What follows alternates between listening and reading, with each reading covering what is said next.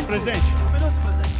Bem-vindos ao Baixo Clero, podcast semanal de política do UOL. Gravado toda quinta-feira, o programa conta com a participação dos blogueiros do UOL, Josias de Souza, Thales Faria e Leonardo Sakamoto.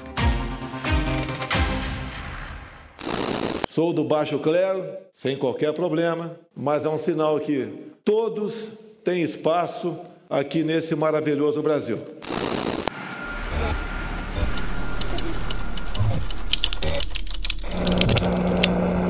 O porteiro ligou para a casa 58 para confirmar se o visitante tinha autorização para entrar. O porteiro diz que identificou a voz de quem atendeu como sendo a do seu Jair. Ele confirmou isso nos dois depoimentos. Vocês não têm vergonha na cara? Essa patifaria 24 horas por dia contra a minha pessoa? Agora Marielle Franco quer empurrar para cima de mim? Não tinha motivo nenhum para matar quem quer que seja no Rio de Janeiro. Eu tenho pena do porteiro, que acredito que o porteiro tenha sido vítima de uma farsa também. Sim, mentiu. Isso já está provado por uma prova técnica. Por que, que o porteiro lançou o número 58? Aí essa questão está no claustro psíquico do porteiro. Pode ser por vários motivos. Esses motivos serão apurados. Olá, amigos. Eu sou Thales Faria e aqui estamos em mais uma edição do podcast Baixo Clero. Falo de Brasília, a capital federal, de onde também fala o meu amigo Josias de Souza. Diga lá, Josias. Tudo bom, Thales? Vamos em frente. Beleza. Em São Paulo, temos o grande Leonardo Sakamoto. Tudo bem, Léo? Grande Thales, grande Josias, tudo bem? Tudo. Hoje nos acompanha nesse baixo clero um repórter do alto clero, Flávio Costa, que vem cobrindo o caso Marielle pelo UOL. Tudo bem, Flávio? Tudo bem, Thales, tudo tranquilo. É, tudo bem, Josias e Sakamoto? Um abraço para vocês. Tudo ótimo. A citação ao caso Marielle é óbvia. Nosso tema nessa semana não poderia ser outro que não a reportagem do Jornal Nacional da última terça-feira, revelando o depoimento do porteiro do condomínio onde Bolsonaro mantém sua residência pessoal no Rio de Janeiro. Antes de começar a esmiuçar o caso no segundo bloco, quero iniciar uma espécie de bate-papo rápido aqui com todos vocês respondendo a duas perguntinhas. Foi uma barriga jornalística da Globo? Vai sobrar para o porteiro? Diga lá, Josias, explica o que é barriga. Olha, antes de qualquer observação, é preciso dizer que esse episódio vai servir de pretexto, já está servindo, continuará a servir de pretexto para que o Bolsonaro intensifique os ataques à imprensa que o imprensa. É, a barriga, no jargão jornalístico, é uma notícia que se revela falsa. Isso não se aplica à reportagem sobre o porteiro que encostou esse inquérito da Marielle no Bolsonaro. O inquérito existe, o porteiro prestou dois depoimentos à Polícia Civil. Em ambos, ele mencionou o seu Jair, da Casa 58, que é a residência do Bolsonaro, e a reportagem do Jornal Nacional, que foi factual, sem acusações, sem ilações, ela apontou uma incongruência fatal, que é o fato de que o Bolsonaro, naquele dia, estava na Câmara, em Brasília, e não no Rio de Janeiro. Então, pode-se alegar até que a reportagem teria ficado mais completa, mais perfeita, mais bem acabada, se a Globo tivesse adiado a veiculação por um dia, dois dias, para verificar o que se descobriu depois, que havia já uma perícia técnica nos áudios da guarita, que estavam apontando que o porteiro estava mentindo. É, mas o Bolsonaro vai ia te criticar, está criticando e ia criticar do mesmo jeito. É um erro clássico. O presidente que reclama da imprensa é mais ou menos como o comandante de navio que se queixa do mar. É, mas ele, ele faz isso, continuará fazendo, mas não creio que tenha sido barriga do Jornal Nacional, não. E aí, Sakamoto, vai sobrar para o porteiro? Olha, não foi barriga também, concordo plenamente com o Josias. O Jornal Nacional fez a matéria factual, trouxe dados. Se fosse considerado barriga, então todas as delações da Lava Jato também teriam que ser consideradas barriga, teriam que ser consideradas um erro, porque é padrão, a, a, os políticos, inclusive o senhor Jair Bolsonaro e o senhor Sérgio Moro, nunca reclamaram quando a imprensa divulga sobre justificativa clara do interesse público, delações de, é, faladas a ele sem que haja uma investigação posterior com relação a essa delação. Muitas delações são comprovadas, outras não. Ninguém nunca entrou em, em pânico com relação a isso agora entra em pânico porque, claro, atinge eles. Mas eu acho que ainda tem muito que rolar, ainda tem que, a gente tem que apurar muito, tá cheio de buraco, tá cheio de lacuna, tá parecendo um queijo suíço essa história, tem muito problema. Agora, a gente já sabe de antemão que vai sobrar sempre pro ponto mais frágil, ou seja, esse porteiro tá fudido. Desculpa usar o termo extremamente negativo, mas eu não consigo pensar em outro.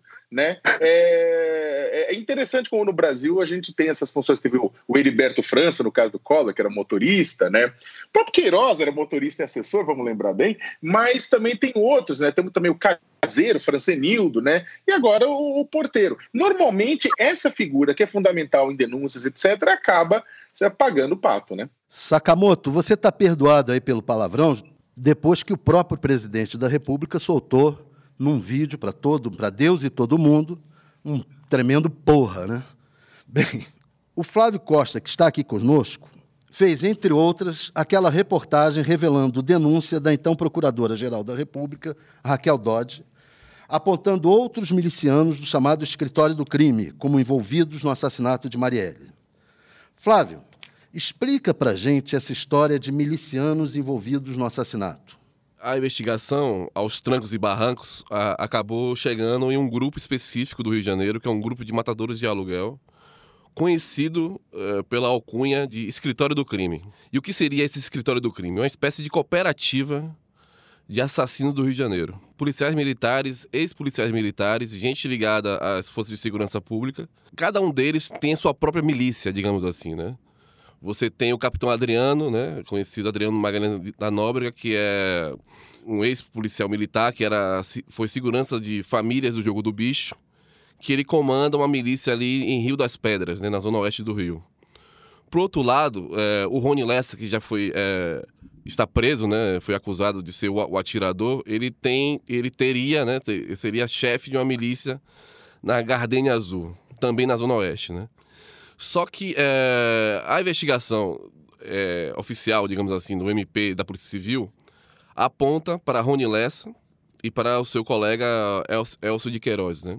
É, só que não há, até, até o presente momento, nenhuma prova cabal de que eles estavam no carro, de que eles são os assassinos de Marielle.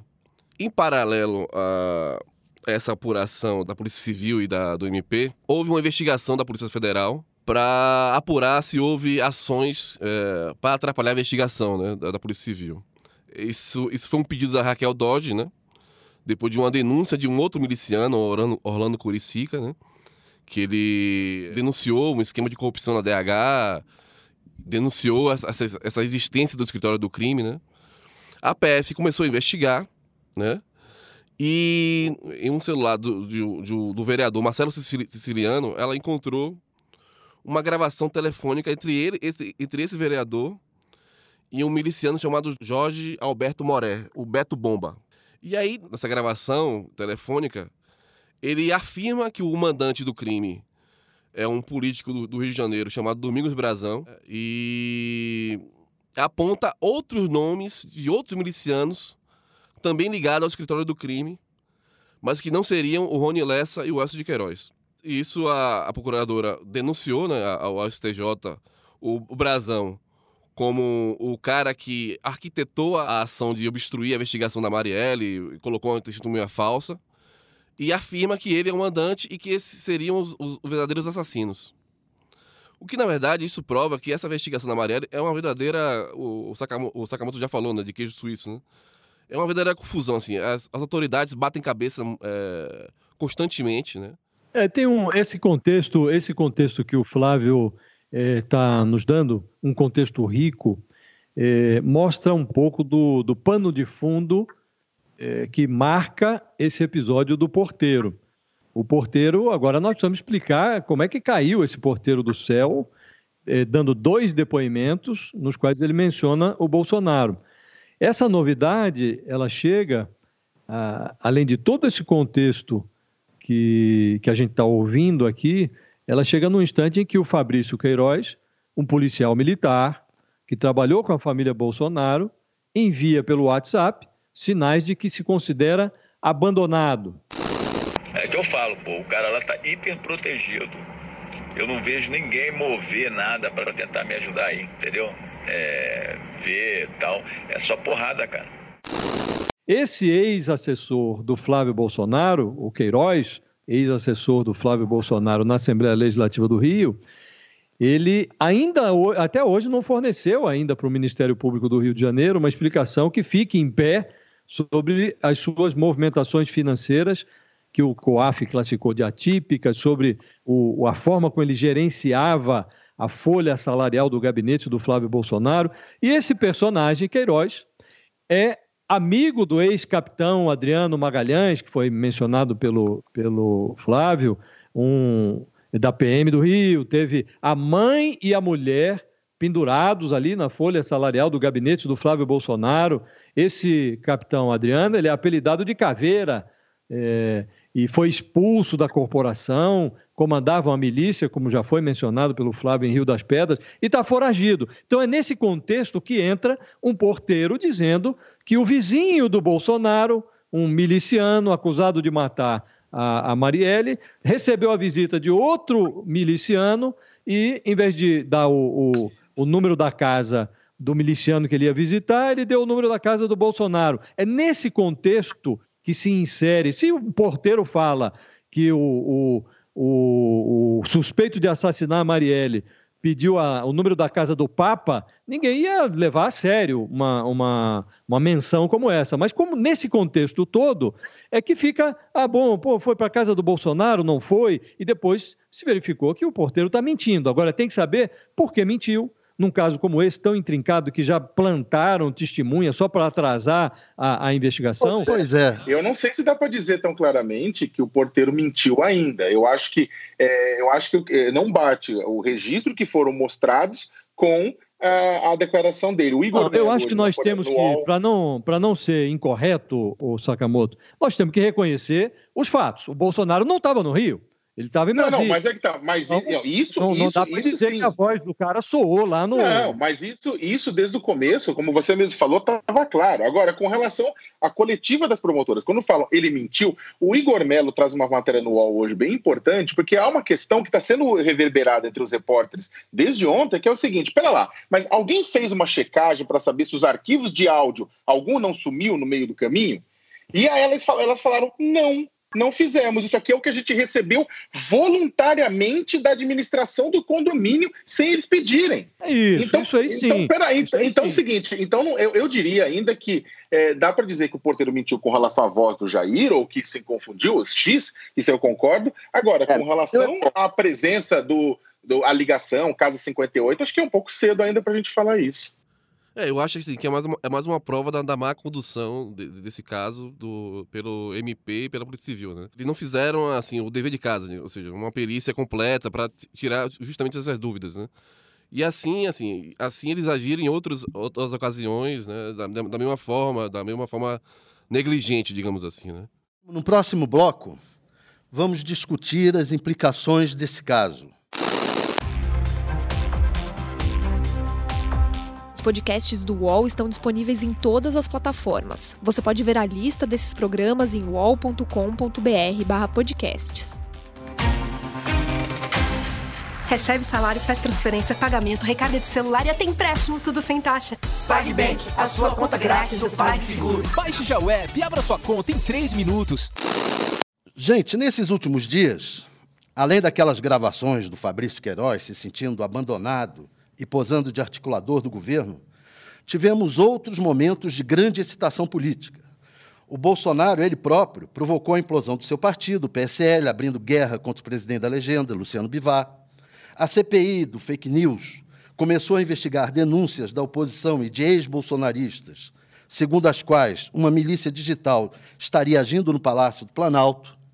O primeiro depoente, Alexandre Frota, e o filho Eduardo, do presidente da República trocaram xingamentos públicos na CPI. Tem medo de cara feia, não, cara. Pra mim você é só mais um. Tá bom. É só mais um. Você também pra mim é, é só mais um traíra que traiu e apunhalou também, as gosta. Também apareceu no Twitter do presidente, não se sabe se foi postado por ele ou pelo filho Carlos, o vídeo em que se comparava a um leão cercado de hienas assassinas, incluindo aí os ministros do Supremo Tribunal Federal. Sem contar essa confusão do porteiro do seu condomínio, revelada enquanto Jair Bolsonaro estava na Arábia Saudita. Isso tudo criou um ambiente político muito ruim para o Planalto. Nem os aliados do presidente com quem conversei estão gostando muito. Todos estão atônitos. O Congresso, sob o comando do presidente da Câmara, Rodrigo Maia, faz cada vez mais questão de se distanciar do presidente da República, estabelecendo uma pauta própria em discussão com o ministro da Economia, Paulo Guedes. O então senador Fernando Henrique Cardoso costumava dizer, quando o ex-presidente José Sarney ia para o exterior, que a crise viajou. Pois é. Dessa vez, o presidente viajou, mas deixou crise para todo lado. Josias, quais as implicações que você vê disso tudo? Olha, o, o, essa frase do Fernando Henrique é muito famosa, aplicada ao Sarney, né? ela perdeu a validade, perdeu o prazo de validade, porque hoje o presidente viaja e carrega junto o Twitter, né? Então ele, a crise vai junto com ele, ele alimenta a crise de fora. Você vê que o Bolsonaro fez uma live lá da Arábia Saudita, afora os filhos que ficam. Então ele leva o Twitter e deixa os filhos. Então a crise não acaba nunca. Nós temos aí mais do mesmo.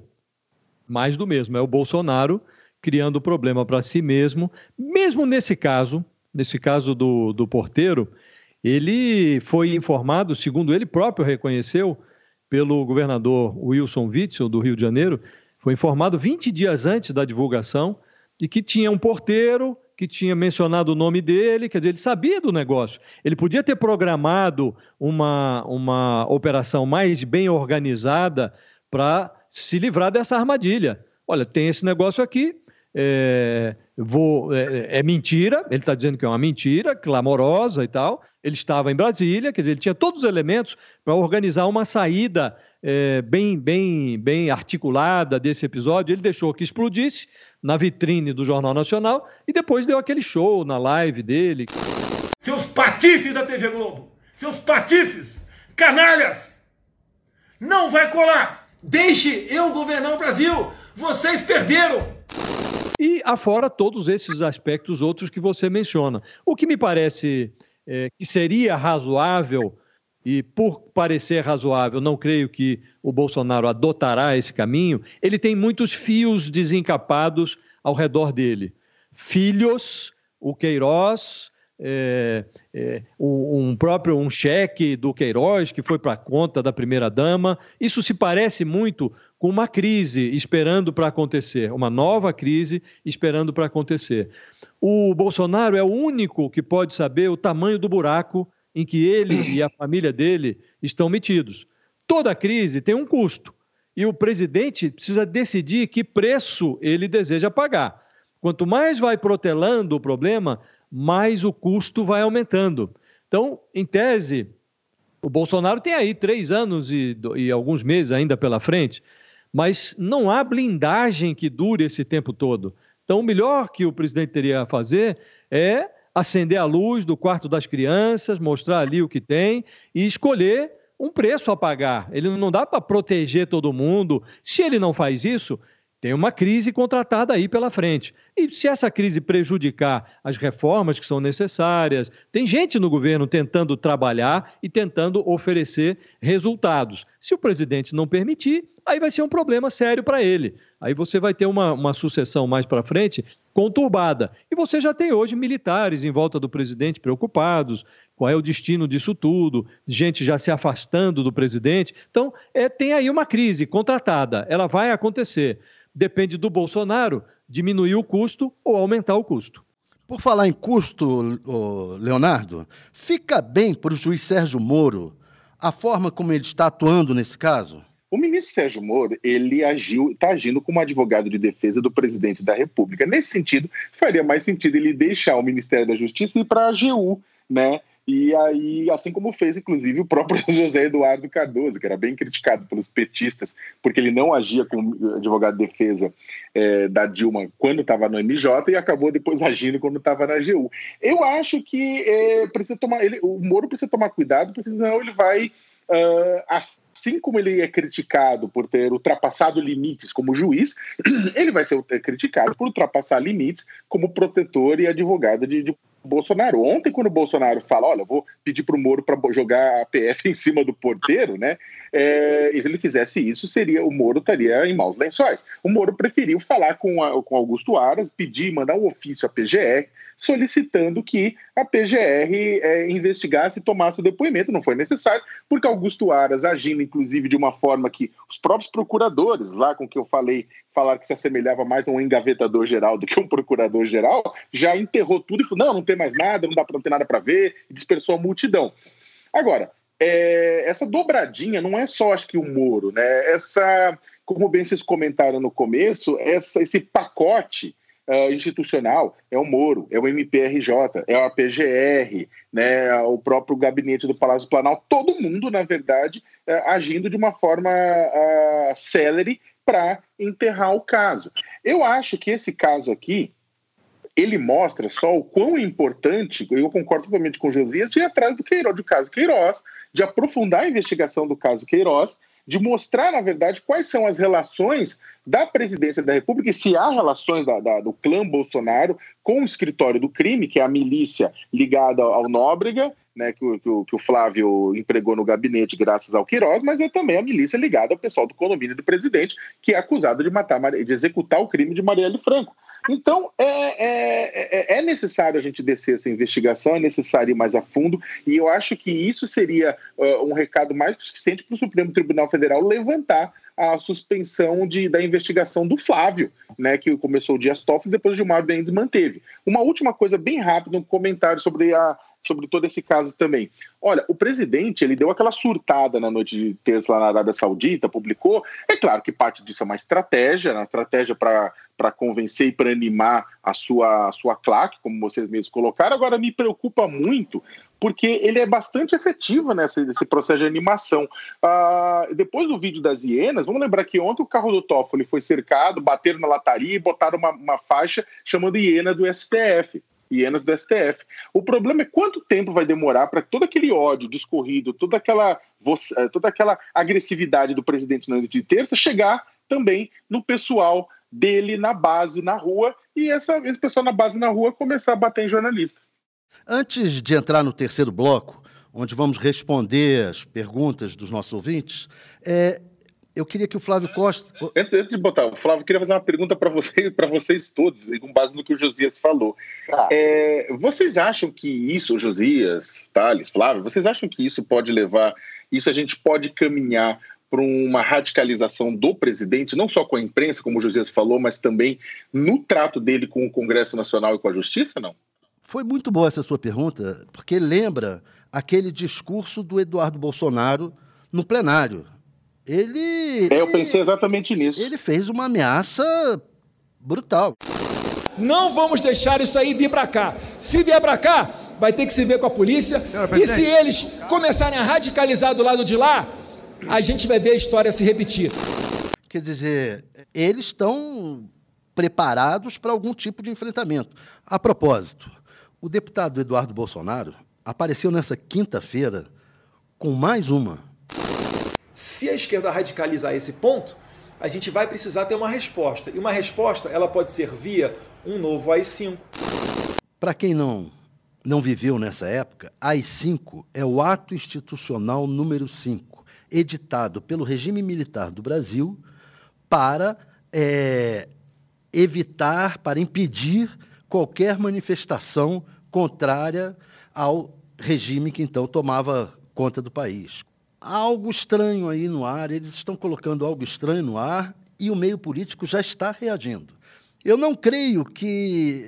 Eu continuo achando que esse enfrentamento não vai ocorrer, mas é, é assustador, é assustador. Eu acho que é, o Bolsonaro é um personagem imprevisível. Ele já demonstrou que não é. Agora mesmo na Arábia Saudita, ele reclamou dos seus antecessores, que eram antecessores fracos, e ele disse que se apresentou como um militar, um egresso do Exército, e que não hesitaria em utilizar esta sua característica para impor ordem e tal. Quer dizer, não, isso falando para investidores. Então, não acho, não creio que o Bolsonaro hesitaria em fazer isto. A questão é que não há ambiente para aceitar algum tipo de saída é, desse, é, de, de natureza autoritária. Não há hoje no Brasil, não há na sociedade, não há nem mesmo entre os militares é, uma, é, uma percepção de que algo assim seria aceitável. Então, acho que ele pode sim recorrer, no limite, mas não creio que encontrará receptividade, nem mesmo entre os militares que estão ali gravitando em torno dele. Pode ter um ou outro insuflando isso, mas a, a média dos militares não parece afeita a essa ideia de, de soluções autoritárias. Ao contrário, estão assustados ali e tentando entender onde é que isso vai parar. Também acho, é, mas sempre me lembro daquele velho vídeo em que ele diz que o país só vai melhorar depois que ocorrerem, que ocorrer uma revolução com 30 mil mortos, etc. É, antes de entrar no terceiro bloco, eu queria ouvir o Flávio Costa sobre quais os próximos passos do caso Marielle. A Doge, antes de sair, né, antes de é, sair do cargo de Procuradora-Geral da República, ela fez um pedido ela, é, ao STJ para federalizar a investigação, ou seja, tirar a investigação das mãos do MP, da Polícia Civil do Rio, e levar essa investigação para a PF, né, sobre a supervisão da, do Ministério Público Federal, né. Esse pedido está na, no STJ, não, não tem data ainda para para ser julgado, né? É, eu soube que os, que os delegados da Polícia Civil do, do Rio, que estão cuidando do caso, foram é, falar com a, com a ministra responsável pela claro. essa decisão, né? E, por outro lado, há uma investigação correndo da Polícia Civil e do Ministério Público é, para saber quem é o mandante, né? Do, do, ou quem são os mandantes do atentado que matou a Marielle e o Anderson Gomes, né?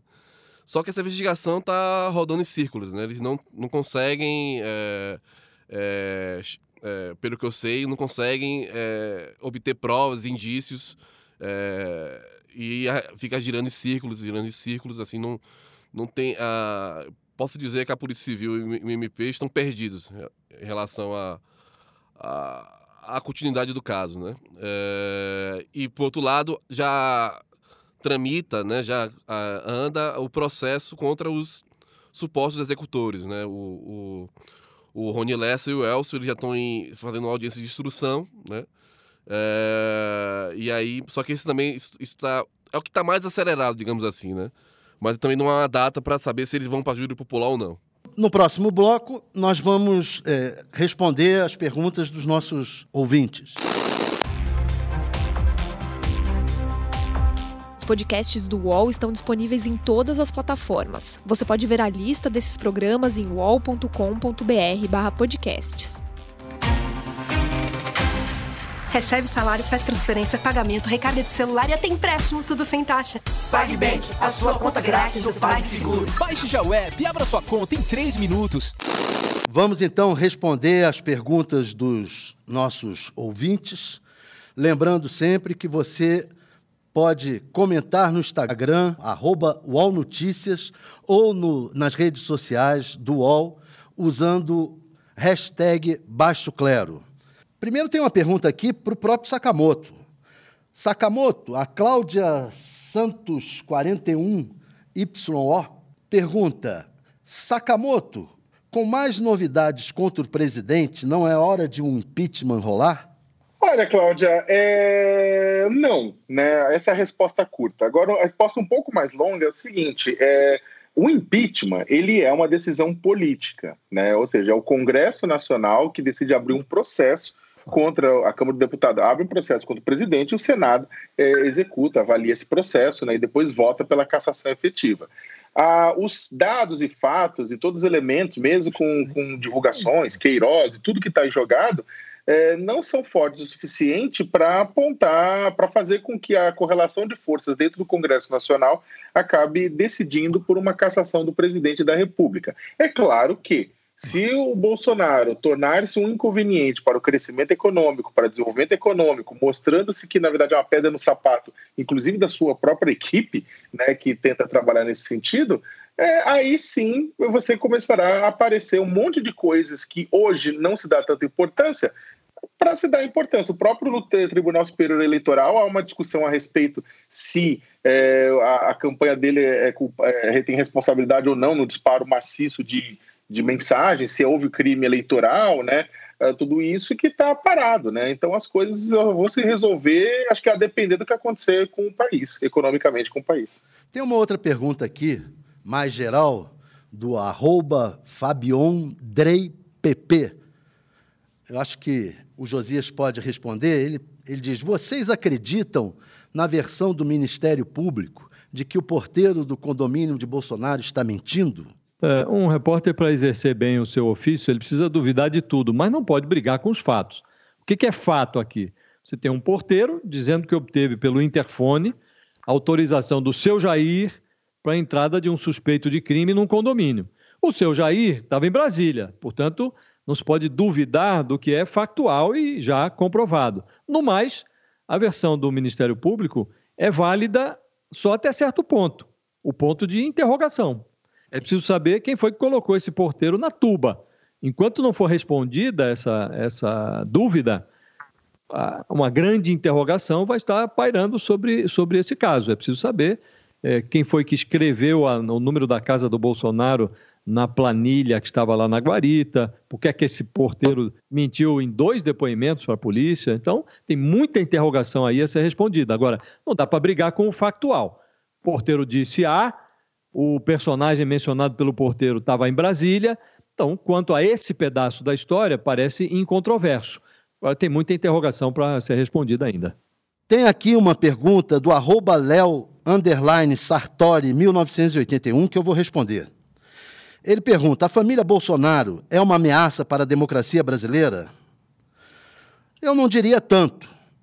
Eu acho que é uma ameaça para o próprio Bolsonaro. Todas as principais encrencas que o Bolsonaro se meteu têm a ver com seus três filhos. Ele tem uma tremenda encrenca em São Paulo, que é a, a Joyce, que queria ser prefeita e que o filho não queria. O filho briga com a Joyce, briga com o o líder do PSL no Senado, que é o Major Olímpio, o filho que queria ser, é, esse filho, que é o Eduardo Bolsonaro, deputado federal e presidente do Diretório de São Paulo, e que a quem o Bolsonaro quer que tenha todo o poder no Estado, e por isso ele está brigando com, com o PSL, ele quer que o Eduardo tenha poder em São Paulo e que o outro filho, o Flávio Bolsonaro, o senador Flávio Bolsonaro, tem o poder no Rio de Janeiro.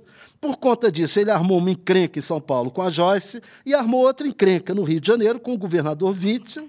Então, esses dois casos aí, Rio de Janeiro e São Paulo. E tem uma terceira encrenca, que são nas redes sociais. E assim, quem manda nas redes sociais é o outro filho, o Carlos Bolsonaro. Então, as confusões, as principais confusões do Bolsonaro tem sido em torno dos filhos. Eles não são uma, propriamente ainda uma ameaça à democracia, mas são uma ameaça ao Bolsonaro. Vamos ficar por aqui. Eu agradeço muito aos ouvintes, agradeço especialmente ao Flávio Costa, que está aqui nos acompanhando, e agradeço ao Leonardo Sakamoto e ao Josias de Souza por terem me aturado. Um grande abraço. Grande abraço, abraço a todo abraço. mundo. Valeu, Thales. Abraço, Thales. E boa semana para todo mundo e especialmente para quem está nos, nos ouvindo. Chega ao fim esse episódio do Baixo Clero. Lembrando que você também pode conferir as melhores análises sobre o cenário político atual nos blogs dos nossos comentaristas no portal UOL. Baixo Clero tem pauta e edição de Maurício Duarte, edição de áudio de Jefferson Barbosa e coordenação de Diogo Pinheiro.